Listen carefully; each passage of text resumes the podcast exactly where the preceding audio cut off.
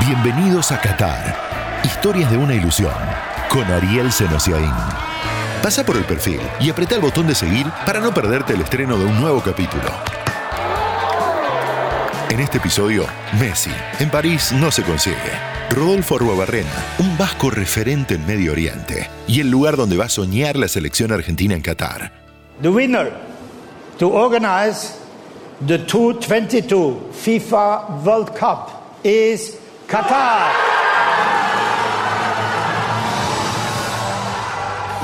El Mundial de Qatar será histórico. Mientras para nosotros el Mundial se trata de historias. Historias de los nuestros, de los rivales, de los locales. Bienvenidos a un viaje que en realidad es una ilusión. La historia de Lionel Messi la presenta IPF, 100 años impulsando lo nuestro.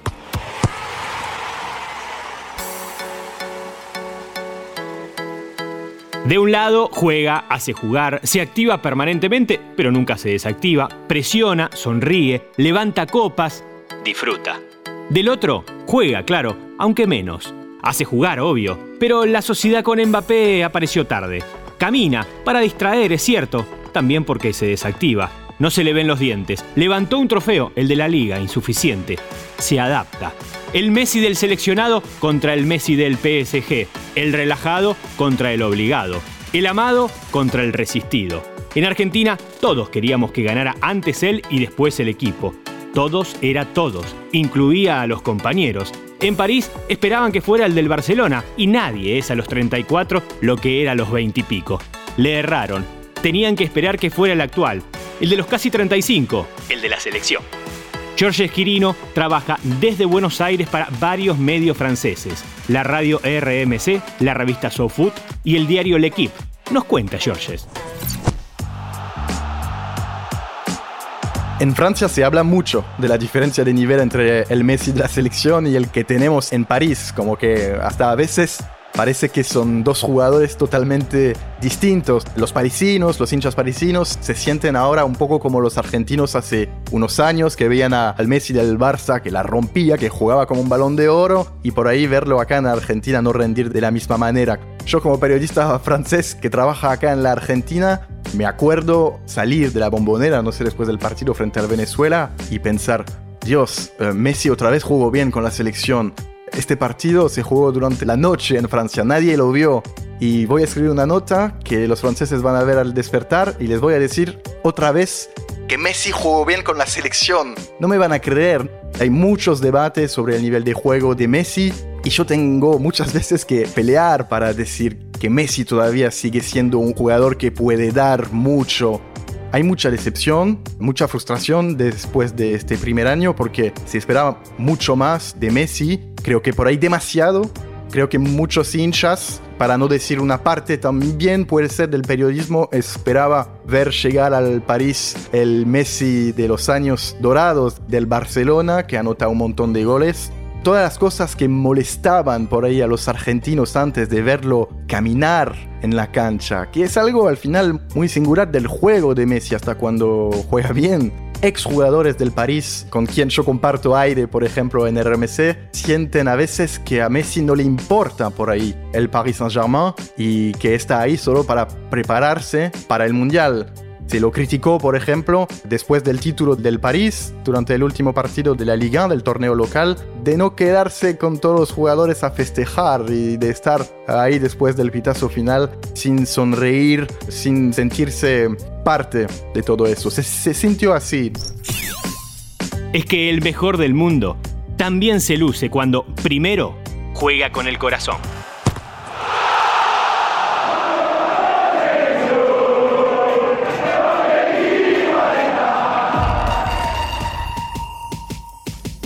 Después de dirigir a Boca, los técnicos eligen su propia aventura.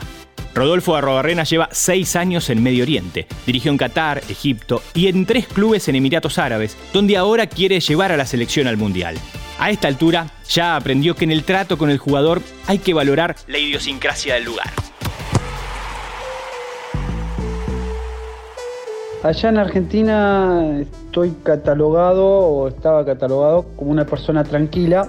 Eh, he tenido varios cruces o muchos cruces en diferentes clubes. Soy de utilizar palabras duras o utilizaba palabras duras con jugadores, sé cuáles son las palabras que pueden hacer daño y que bueno, esas palabras después me traían más problemas. Acá soy más paciente, soy más tolerante, tal vez me enojo y a los 5 10 minutos sé que tengo que al jugador animarlo, darle confianza porque es otra mentalidad. En eso sí que he cambiado. No es lo mismo tratar a un jugador de Miratí que tratar a un jugador argentino, que tratar a un jugador uruguayo. Hay matices, hay vicios en cada jugador. Y no hay que adaptarse solo en la relación hay que entender ciertas concesiones. Que los entrenamientos tienen que ser a la tarde. Si entreno a la mañana, yo sé que si la, intensidad que quiero es de 7, 8, voy a tener una intensidad de 4, 5. Porque no les gusta. Cuando es buen tiempo es a las 5 de la tarde, ya hace calor, o cuando empieza la temporada, en agosto, septiembre, capaz que es a las 9 de la noche. En época ramadán entrenas a las 10 de la noche pero te vas adaptando a, esas circunstancias.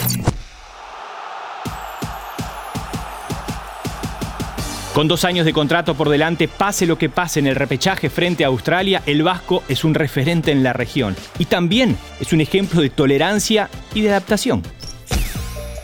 Sí, es verdad que los argentinos siempre queremos vivir en otro país con las costumbres nuestras y, muchas veces no nos adaptamos a algunas situaciones. Lo que es Emiratos Árabes hay mucho desconocimiento de nuestra parte.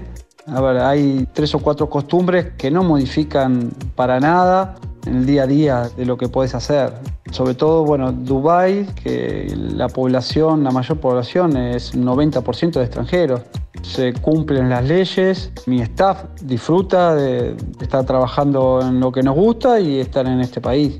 Obviamente que hay, hay algunas cosas futbolísticas que tenés que adaptarte. Siempre fui una persona tranquila, pero acá tal vez he tenido un poco más de paciencia o me he adaptado a, ellos. Nosotros somos latinos y queremos todo rápido y, y bueno, acá hay que esperar en algunas cosas, pero eso ya lo, lo he asumido con, con tantos años.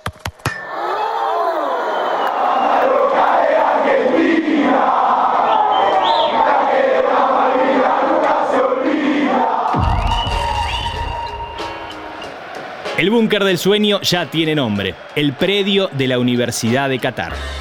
Se trata de un campus con canchas de varios deportes, un estadio de fútbol con capacidad para 10.000 personas y dos edificios donde duermen y viven alrededor de 7.000 estudiantes a lo largo del año. Un edificio para los varones, otro para las mujeres, que el 30 de junio se irán a otro predio para que allí empiece a quedar todo ploteado para la ocasión.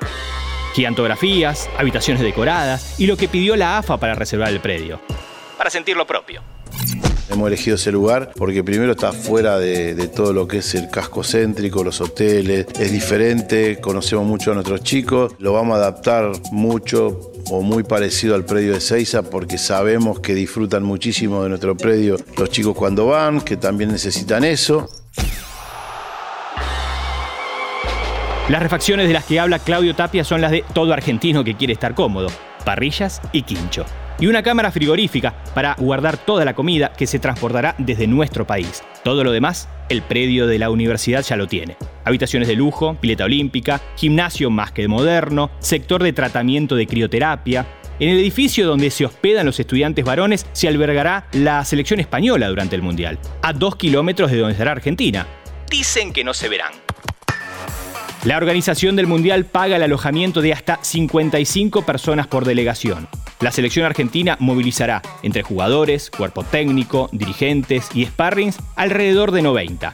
Hace cuatro años en Rusia también se excedió en el número. El arreglo económico fue simple. La AFA había comprado televisores, una pantalla gigante, colchones y sillones. Dejaron todo a cambio de lo que había que abonar.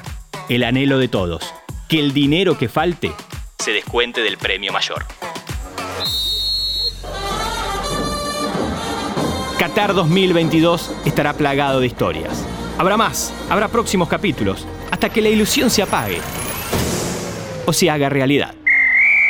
Esto fue Qatar, historias de una ilusión Todas las semanas, nuevas historias sobre Qatar 2022.